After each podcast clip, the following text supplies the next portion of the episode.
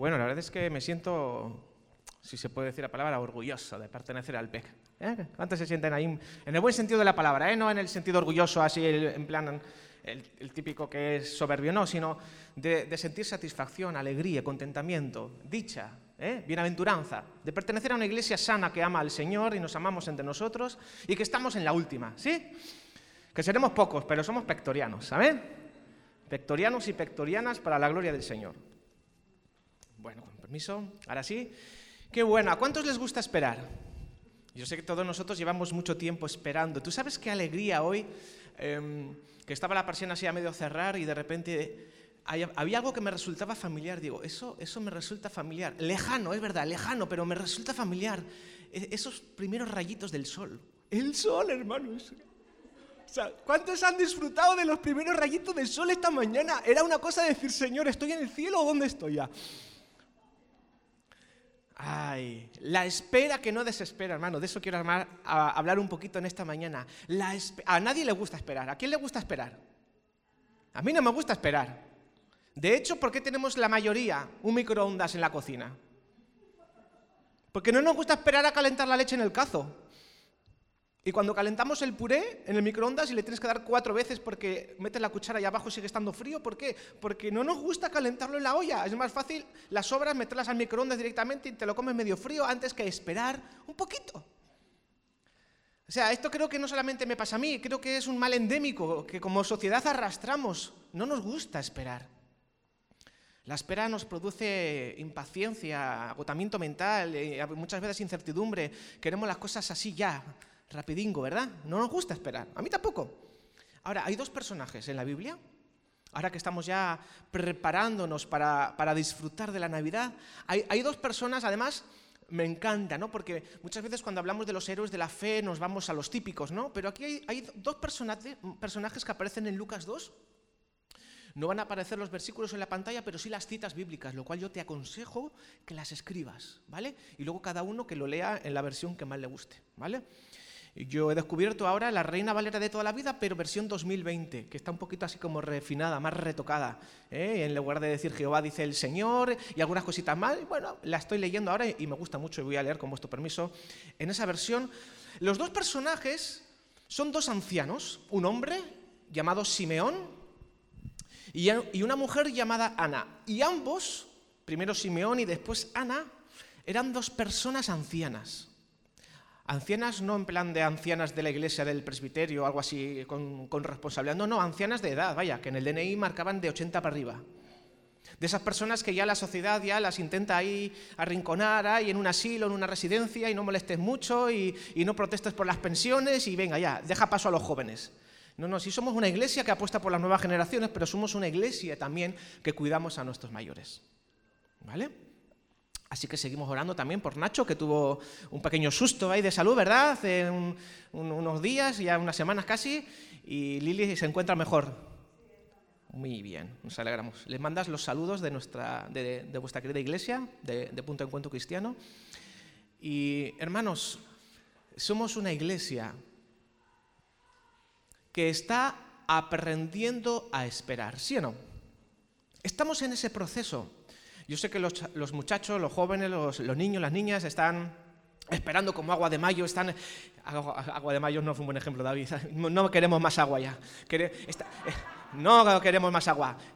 Pero, pero, pero esperan con alegría, con ansia. Hoy mi hija Esther está contando los días, está comiendo ya los chocolatinas del calendario ese de... ¿Cuántos días quedan para Navidad, papá? Bueno, ah, quedan pocos días ya, estamos ya casi, casi en Nochebuena ya. Pero hay que esperar un poquito. ¿Eh? Eh, algunos estamos esperando ya las vacaciones de verano. Bueno, pues para eso hay que esperar más todavía, ¿no? Otros esperan con ansia que llegue los que están en el turno de mañana, que esperen que lleguen las 2 o las 3 o las 4 o las 10 de la noche o las 2 de la mañana, según en el sitio que trabajes, para, para irte a casa y, descansar. y todos estamos constantemente aprendiendo a esperar. Esperar que el Señor nos dé eso que ansiamos, que necesitamos. Cada uno sabe qué es lo que estamos esperando. Simeón y Ana eran dos ancianitos, que está en Lucas 2, del verso 25 al, 38.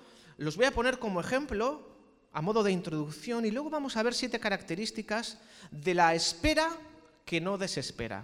Porque muchas veces en el proceso de la espera, ¿verdad?, nos entra la desesperación ¿eh? y nos dan ganas de tirar todo al cubilete de la basura, ¿sí o no? A veces la espera se convierte en desesperanza. Y nada más lejos de la realidad. Los cristianos sabemos esperar y la esperanza, la espera bien aplicada se produce en esperanza. De hecho, la palabra esperanza viene de lo que esperamos. Espero algo mejor que va a venir y eso me genera en mi fuerza interior para seguir luchando, para seguir viviendo, para seguir esperando. Simeón era un ancianito que el Señor le había revelado que antes de morir sus ojos iban a ver al Mesías. Y esperó toda una vida, pero por fin llegó el momento. Y dice que impulsado por el Espíritu Simeón fue al templo cuando los padres del niño Jesús llevaban a su hijo para hacer con él lo que estaba establecido en la ley y tomando al niño en sus brazos alabó a Dios diciendo, y ese fue su momento, después de estar toda una vida esperando, agarró a ese niñito como, como esos abuelos y abuelas que, que llevan esperando tiempo a que sus hijos tengan mm, algo más que perritos, que está muy bien tener mascotas, ¿no? Pero que, que, se anime, ¿no? La sociedad a tener hijos e hijas, porque si no, hermano, no, no, no prosperamos. Yo ya he hecho tres. ¿eh? los que vienen por detrás, que tomen nota.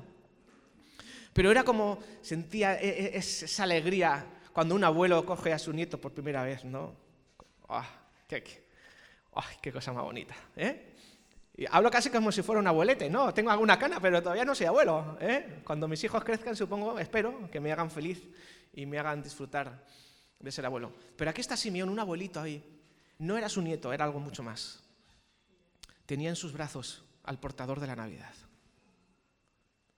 Tenía en sus brazos a Jesús de Nazaret. Y tenía discernimiento para saber qué es lo que se traía entre manos. Y teniendo al Salvador del mundo en sus manos, dijo, ahora Señor puedes dejar partir a tu siervo en paz, conforme a tu palabra, porque mis ojos han visto ya tu salvación que has preparado a la vista de todos los pueblos. Luz que se manifiesta a los gentiles y gloria de tu pueblo Israel, que ahora es la iglesia. Así que los padres de, el padre de Jesús, José y María, la madre, estaban asombrados de todo lo que él se decía.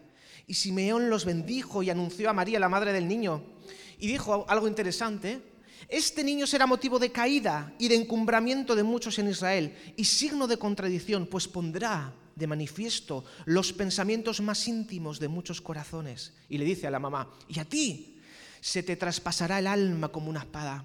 Aquí está Simeón, el abuelete, con el niño Jesús en brazos y está profetizando que este Jesús será piedra de tropiezo para muchos o piedra o camino de salvación para todos los que crean en él.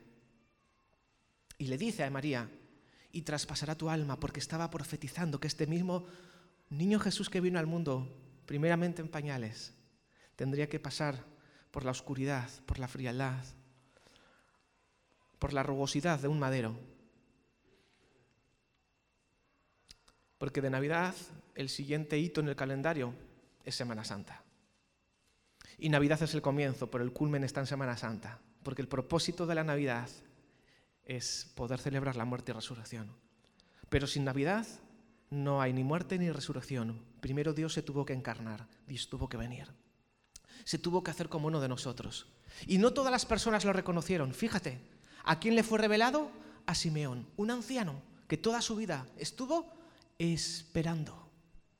¿Pasaría momentos de contradicción interna? Seguro que sí.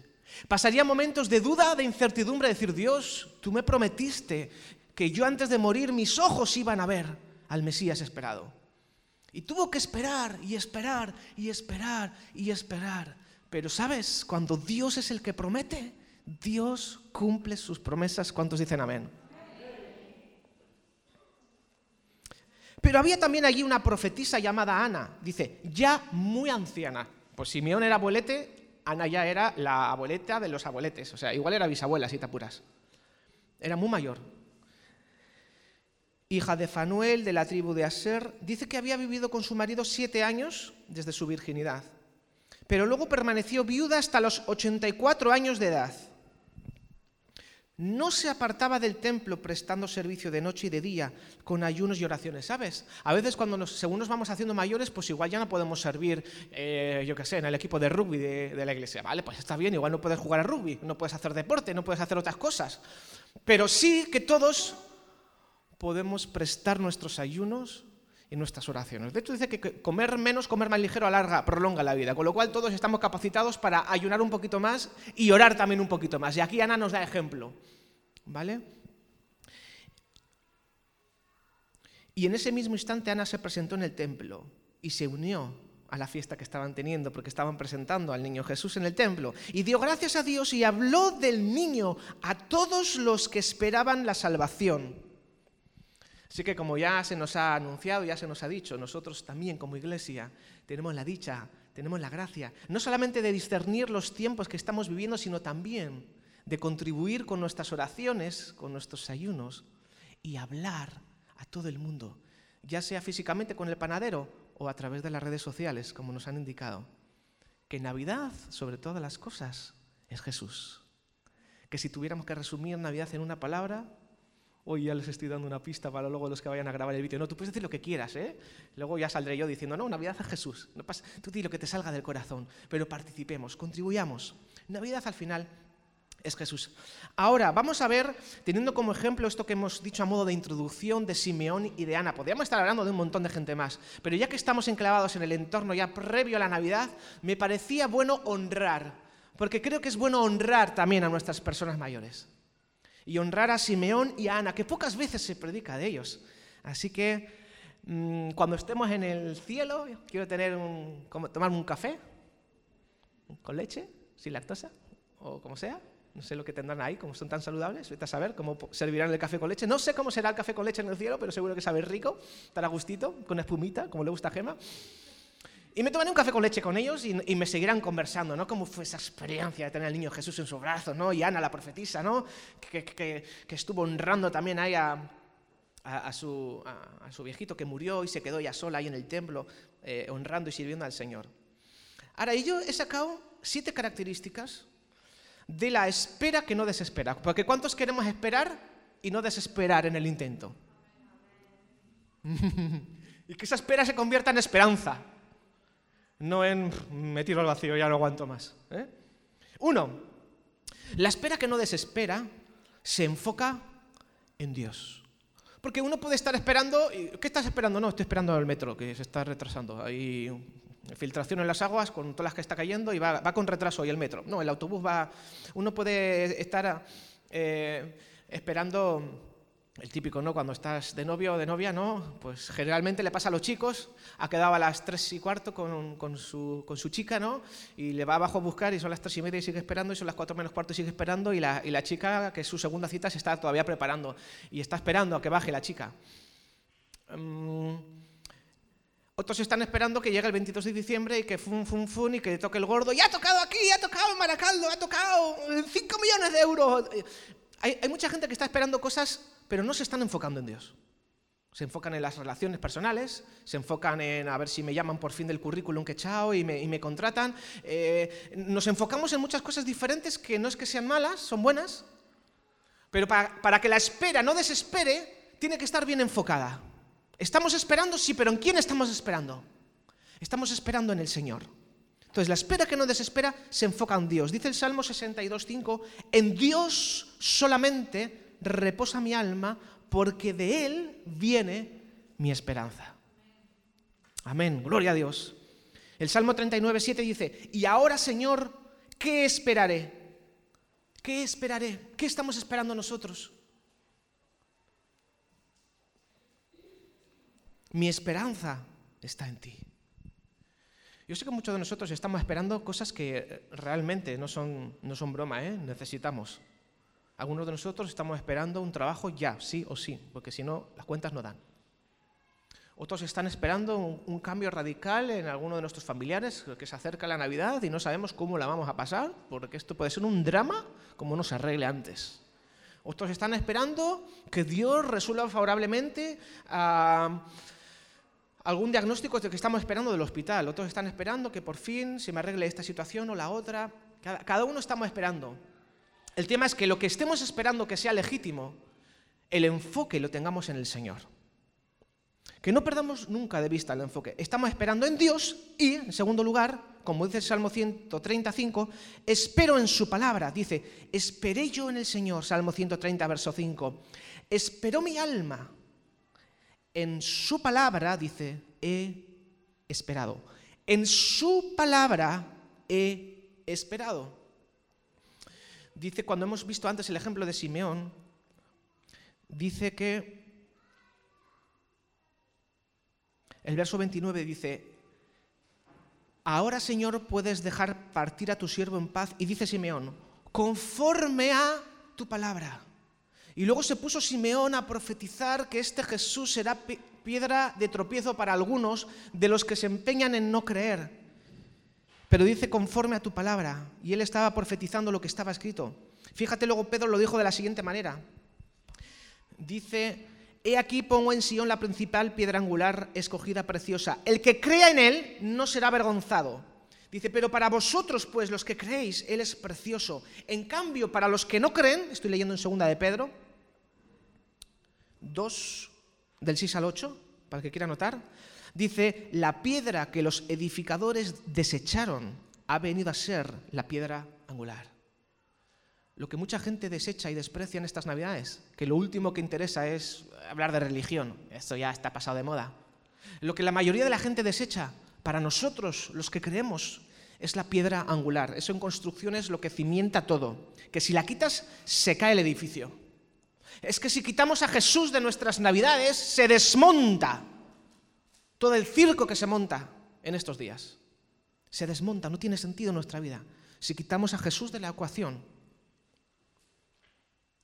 no tiene sentido lo demás. Y dice, y piedra de tropiezo, y roca que hace caer. Y Jesús fue una, como una piedra en el zapato para los fariseos y para los religiosos. Jesús no deja indiferente a nadie. O te acerca a Dios o de alguna manera pone de manifiesto las intenciones ocultas del corazón y te endureces más. Porque revela los pensamientos, las intenciones, las intenciones del corazón. Así que la espera que no desespera, en primer lugar, se enfoca en Dios, en segundo lugar, se enfoca en su palabra. Tenemos que enfocarnos más que nunca, hermanos, en la palabra, atesorar la palabra y leerla, estudiarla, escudriñarla, porque ellas dan testimonio de Cristo y de su salvación. Pero la espera que no desespera es también un acto, en tercer lugar, es un acto de la voluntad. Porque uno no, simplemente dejándose llevar no aprende. Hay momentos, como dijo el salmista en el Salmo 42, 5 dice, ¿por qué te abates, oh alma mía? ¿Cuántos han experimentado a veces abatimiento? Hombre, pues que no haya experimentado abatimiento a estas alturas ya es un extraterrestre. ¿Eh? Luego, después de grabar el vídeo, nos sacamos un selfie y nos ponemos en Instagram. El que nunca se abatió. No sé si ni siquiera lo he dicho bien. Sí, está bien dicho. El que nunca se abatuvo, no, abatió. Eh, el que nunca haya estado abatido, no es humano. No, no, todos tenemos derecho a sentirnos abatidos, a sentirnos de esos días que dices, ah, Qué asco de día, ¿no? Tendrán ganas de... Bien, lo puedes pensar, incluso a veces hasta se nos escapa. Bueno, tengamos cuidado con lo que hablamos, pero eh, ese sentimiento de abatimiento, hermanos, todos lo hemos tenido alguna vez y lo seguiremos eh, sufriendo muchas veces. Pero ¿qué hacemos con ese sentimiento? Lo dejamos y lo atesoramos como, bueno, forma parte de mi vestuario, ¿no? Así como voy vestido porque hace frío, el abatimiento me acompaña, ¿no? Es como mi perrito que me acompaña a todas partes. Voy con ¿a dónde vas? No, paseando al abatimiento. Voy por aquí dando un paseo, ¿no? Y, y, lo sacamos a pasear y lo sacamos a relucir. Y el que se conforma a estar constantemente abatido, al final eso se contagia. Y no podemos andar contagiando abatimiento. Lo tenemos que gestionar. ¿Y cómo lo gestionamos? Le miras de frente, tú, abatimiento, mírame, véname, ¿dónde? No, no, no te me escondas, ven aquí, ven, mírame. No miro a ningún lado para que no nadie se me ofenda. Abatimiento. ¿Por qué te abates, oh alma mía? Es un acto de la voluntad. Hay un momento en el que el salmista le mira de frente a lo que le estaba y dice, ¿por qué te abates, alma mía? Y te turbas dentro de mí. Y le dice, espera en Dios. Es que David le dice a su propio David, porque el mayor enemigo de David es el propio David. El mayor enemigo de Alan es el propio Alan. El mayor enemigo de Emi es la propia Emi, de Lili la propia Lili. Y, de cada uno de nosotros nuestro propio yo interior. Que muchas veces lo alimentamos de cosas que no alimentan. No me estoy refiriendo a los bombones tan ricos que ahora van a poner en Navidad. Me estoy, refiriendo a esas cosas que, que, intoxican nuestra alma, nuestra mente y que al final nos acabamos por creer que la vida es un abatimiento completo o continuo. Espera en Dios, porque aún he de alabarle, salvación mía y Dios mío. Hay momentos en el día, hermanos, iglesia, que tenemos que tomar la inteligencia mental y espiritual y emocional y decir, David, firme. Espera en Dios. Déjate de rollos ya, no te comas el coco. Espera en Dios, porque aún has de alabarle. Y esto es responsabilidad de cada uno, decidir con qué alimenta su mente ordenarle a nuestra alma, alaba alma mía, no dice alaba alma tuya. Es muy fácil decir alma tuya, alaba, alaba al Señor, vivi, alaba al Señor, anda, venga. No, no, no, es muy fácil. No, no, yo, alma mía, alma mía, alaba al Señor. Porque aún, aún, aún hemos de ver la gloria del Señor. En cuarto lugar, la espera que no desespera. Uy, qué poco nos gusta esto. Es el resultado de la paciencia y de un carácter probado. Mira, encuentra un versículo esta semana que lo flipas y te lo voy a compartir gratis. Está en Romanos 5, 4, 5, te lo voy a leer. Anota la cita porque es para escribirlo y para recordarlo y para leértelo esta semana. ¿eh? Romanos 5, 4, 5 dice, fíjate qué descubrimiento, la paciencia, esa que tanto nos gusta, la paciencia es el arte de saber esperar. La paciencia produce un carácter probado. Y un carácter probado, dice, así, es literal, te estoy leyendo literal, y un carácter probado produce esperanza. ¿Sabías eso? Fíjate qué, cosa más bonita. La paciencia produce un carácter probado. Tú y yo estamos siendo probados en nuestro carácter. Y cuando nuestro carácter está siendo probado, eso, ¿sabes lo que produce en nosotros? Lo mismo que produjo en Simeón, en Ana, y permitirme ahora salir un poco del entorno navideño, lo mismo que produjo en José cuando estuvo esperando casi 17 años para que se cumplieran los sueños que Dios le mostró. Lo mismo que Dios le mostró a Moisés que liberaría a su pueblo y se tiró 40 años en el desierto cuidando cabras. El carácter probado por la paciencia produce esperanza. Así que para que no desesperemos en nuestra espera, para que alcancemos la esperanza, el Señor está permitiendo, dale gracias a Dios, no te quejes tanto contra Él, dale gracias al Señor, porque a través de la paciencia el Señor está probando nuestro carácter, está probando tu carácter, y el carácter probado dará como resultado esperanza, lo cual esto me indica, hermanos queridos, pectorianos y pectorianas, que no hay atajos, que la esperanza se alimenta de un carácter probado y el carácter probado es consecuencia de la paciencia. Y cuando le decimos, Señor, dame paciencia, ¿qué te manda el Señor? Diversas pruebas. Claro, esto requiere fe. Y es el quinto elemento. Requiere fe porque en esperanza somos salvados, dice Romanos 8, 24 y 25. En esperanza somos salvados, pero la esperanza que se ve ya no es esperanza, porque lo que uno ve ya no lo espera. Sin embargo, si lo que esperamos es algo que todavía no vemos, entonces lo esperamos con paciencia. ¡Hala, qué chulo! Lo voy a leer otra vez, porque ahí solamente tenéis la cita, ¿verdad? Anotad la cita y así luego trabajéis un poquito en casa. Lo leo otra vez. En esperanza somos salvados, pero la esperanza que se ve ya no es esperanza. ¿Te das cuenta cómo requiere fe? Lo que ya se ve no necesita esperanza. Pero lo que... Porque lo que uno ve ya no lo espera. Sin embargo, si lo que esperamos es algo que todavía no vemos, porque aquello que tú y yo estamos esperando todavía no lo estamos viendo, por eso lo estamos esperando. Estamos esperando, que todavía no está, que todavía no lo vemos. Solamente está en, en Dios, en su nube. Y cuando le dé al enter, bajará y lo disfrutarás. pero está en la nube de Dios. Pero en cualquier momento le da clic y baja. Mientras tanto, ¿nosotros qué hacemos? Esperamos sin desesperar, esperando en Él, con fe. Si lo que esperamos es algo que todavía no vemos, entonces lo esperamos con paciencia. Y esto, hermanos, es algo que estamos aprendiendo. Yo sé que tú estás aprendiendo mucho de esto. Todos estamos metidos en este proceso. Estamos esperando y estamos aprendiendo.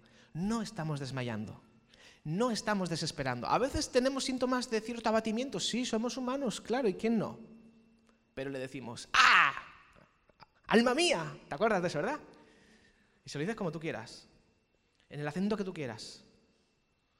Ándale, alma mía, alaba al Señor. O le dices, alma mía, pay, alma mía, pay, levanta ya, hombre, y alaba al Señor tu Dios, ya. Te meto sino dos es que te... Alaba, alma mía, hombre, ¿eh? Como diría, ¿no? El de la semana pasada, aquí. Mira, mira, por ahí, por ahí está EA, se llama EA, dos palabras, EA. Qué bien hablaba, ¿eh? El Joseba, qué bien lo pasamos.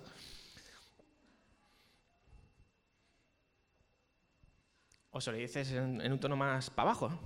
Eh, alma mía, anda. Alaba al Señor, chiquillo, alaba al Señor, hombre.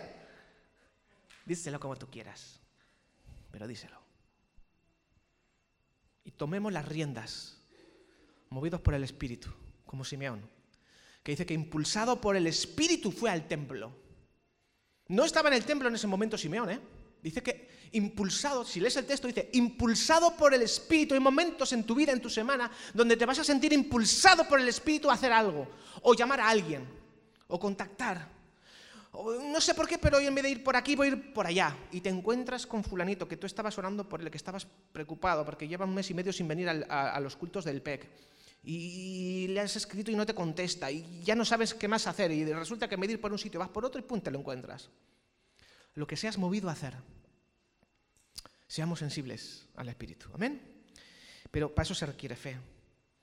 En sexto lugar, la espera que no desespera se basa en la fidelidad de Dios. ¿Sabes por qué?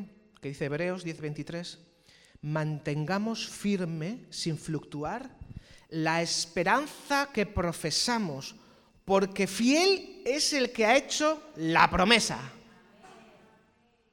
Por eso podemos mantener firmes, y me gusta este verbo, sin fluctuar, ¿eh?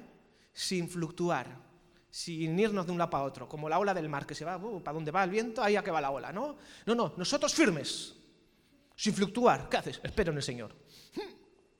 Aquí no, no me muevo de aquí. Firme. Señor, aquí estoy. Espero en ti. Como Simeón, como Ana. Que tenga que estar toda una vida esperando, Señor, yo creo en tus promesas. Y de aquí nada ni nadie me mueve. Firme. Esperando Porque aunque nosotros muchas veces somos infieles y hemos sido infieles al Señor, el Señor permanece fiel para siempre. Y basamos nuestra esperanza en que Dios, el inmovible, el inmutable, el que nunca cambia, el que es la roca sólida, Él es el que ha hecho la promesa. Y por lo tanto, es digno de confianza, es digno de esperar. Y en Él se basa nuestra esperanza, en su fidelidad. Que aunque nosotros a veces metemos la gamba, Dios es fiel. Y esta iglesia sigue en pie porque Dios es fiel. Y tú y yo estamos hoy aquí porque Dios es fiel.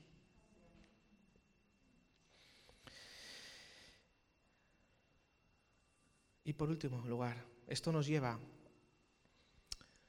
a nuestra bendita esperanza. Porque hermanos, en última instancia, aunque yo sé que todos estamos esperando, esperando cosas terrenales, cosas que son necesarias, cosas que son buenas, pero hermanos, yendo a lo importante, ¿cuál es la bendita esperanza de la iglesia? Lo han estado dando hoy en la EDS. No es otra más que ver un día, como Simeón, el poder ver cara a cara a Jesús porque lo que ahora vemos aquí se va a quedar, ¿eh? va a perecer, todo esto va a ser consumido. Si no lo sabías, léete los capítulos de Mateo y de Lucas donde habla de las señales antes del fin. Todo esto al final aquí no va a quedar nada, ¿eh? Todo va a ser hecho nuevo, todo va a ser consumido por el fuego. No sé cómo Dios lo hará, si caerá un meteorito, tres o un millón, o se caerá la galaxia de los lados y se producirá una catástrofe. No sé cómo Dios lo va a hacer, pero sé que todo lo que está escrito se va a cumplir. Y todo lo que vemos aquí ya no va a estar. Ya no va a existir más, va a desaparecer. Todo va a ser hecho nuevo, cielos nuevos y tierra nueva. Todo, como el jardín del Edén, reseteo completo, todo, todo hecho nuevo. Voy a leer para completar, para concluir. Esto lo voy a leer en Primera de Pedro, y esto quizás si lo tienes sería bueno que lo puedas seguir, te doy tiempo para que lo busques. Primera de Pedro voy a leer desde el 1, capítulo 1, Primera de Pedro 1, del 3 al 9, y dice así. Bendito al Dios y Padre de nuestro Señor Jesucristo, que según su gran misericordia y por la resurrección de Jesucristo de los muertos, fíjate que dice, nos hizo renacer a una esperanza viva. Nos hizo renacer a una esperanza viva, a una herencia incorruptible, inmaculada e imperecedera, herencia que está reservada en los cielos para vosotros. Esa es nuestra esperanza, iglesia. Que Dios nos ha hecho herederos de todas las cosas. que sois protegidos por el poder de Dios mediante la fe para alcanzar la salvación que está preparada para ser manifestada en el tiempo final. Por lo cual, versículo 6, vosotros os alegráis, aunque ahora, por un poco de tiempo, si es necesario, tengáis que ser afligidos en diversas pruebas. Si el oro que es perecedero se prueba con fuego, cuánto más vuestra fe, que es de más valor, debe ser sometida a prueba. Y así, al ser probada, vuestra fe se convertirá en motivo de alabanza, gloria y honra cuando se manifieste Jesucristo. Nuestra esperanza gloriosa es la segunda venida de Jesús. La Navidad representa la primera venida, pero nosotros esperamos ahora la segunda venida.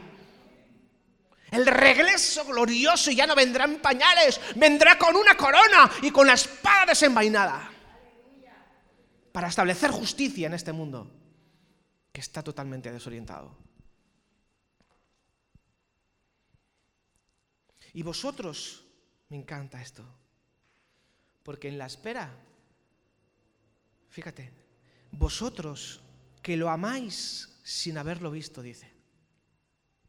Eh, eso sois vosotros. Nosotros, yo también. Que amamos a Dios sin haberle visto. ¡Wow! Porque tenemos esperanza. Por eso estamos aquí, porque esperamos algo mejor. Si no, esperamos algo mejor. Vosotros que lo amáis sin haberlo visto y que creéis en Él, aunque ahora no lo veáis, os alegráis con gozo inefable y glorioso, pues estáis alcanzando la meta de vuestra fe, que es la salvación de vuestras almas. Ese es el valor de nuestra esperanza. En eso estamos esperando.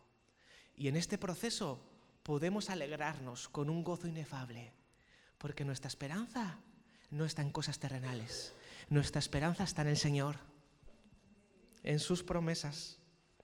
La pregunta es, ¿sabemos esperar?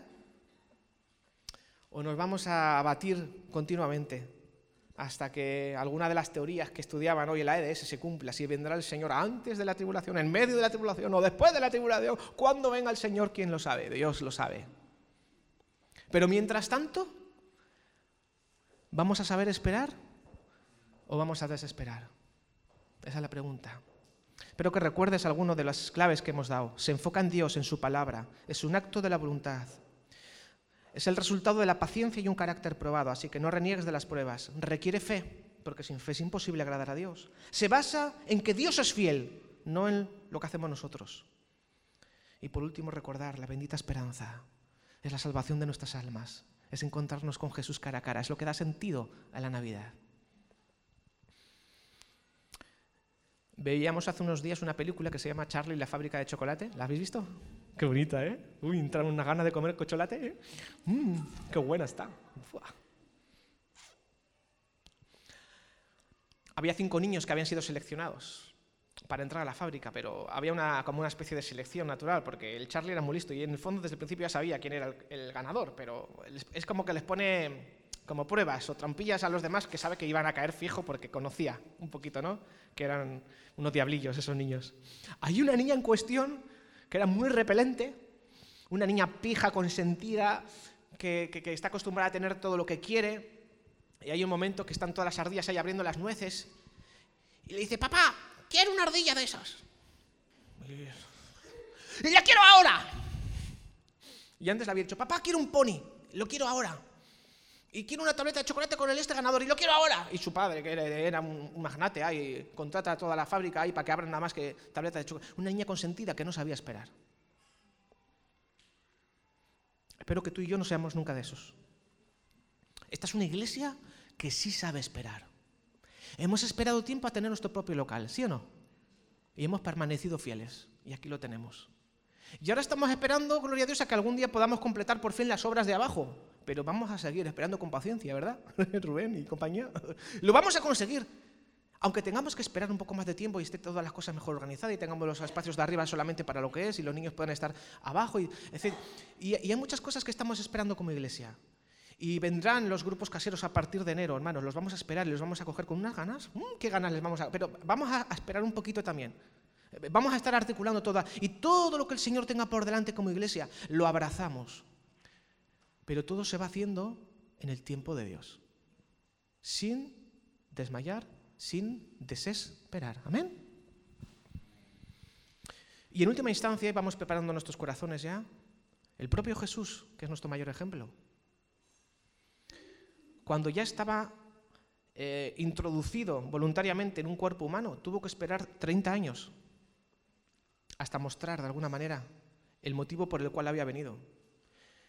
Y yo sé que Dios es Dios y para Él como un día son como mil años y mil años como un día. Claro, pero cuando un día se convierte como si fueran mil, mm, esperar cuesta más, ¿verdad? Pero Él mismo se sujetó a nuestras leyes naturales y tuvo que esperar. Dice que el niño iba creciendo en sabiduría, en estatura, y cuando cumplió aproximadamente los 30 años comenzó su ministerio público. Si el propio Jesús, él con tres años podía haber sido un niño superdotado y, ir ahí a las plazas y empezar a sanar a todos. Pero no, decidió esperar. Y aún hoy es el día, como dice 2 Pedro 3.9, que el Señor no retarda su promesa, sino que es paciente para con nosotros, para que ninguno se pierda y todos procedan al arrepentimiento. Y Jesús aún hoy está esperando a que quizá entre nosotros y entre los que no conocen al Señor volvamos en sí y nos arrepintamos y empecemos a confiar y a esperar en el Señor de todo corazón, de verdad. Voy a pedir que vayan subiendo el, grupo de alabanza y vamos a, a preparar nuestro corazón. ¿Te acuerdas que Simeón le profetizó a María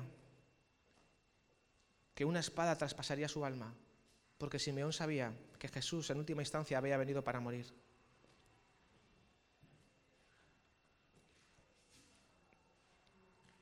El propósito de Jesús fue venir a ofrecernos la esperanza de sentirnos en paz con Dios, la libertad en el alma, el perdón de los pecados, la salvación. Y eso solamente es posible porque Jesús vino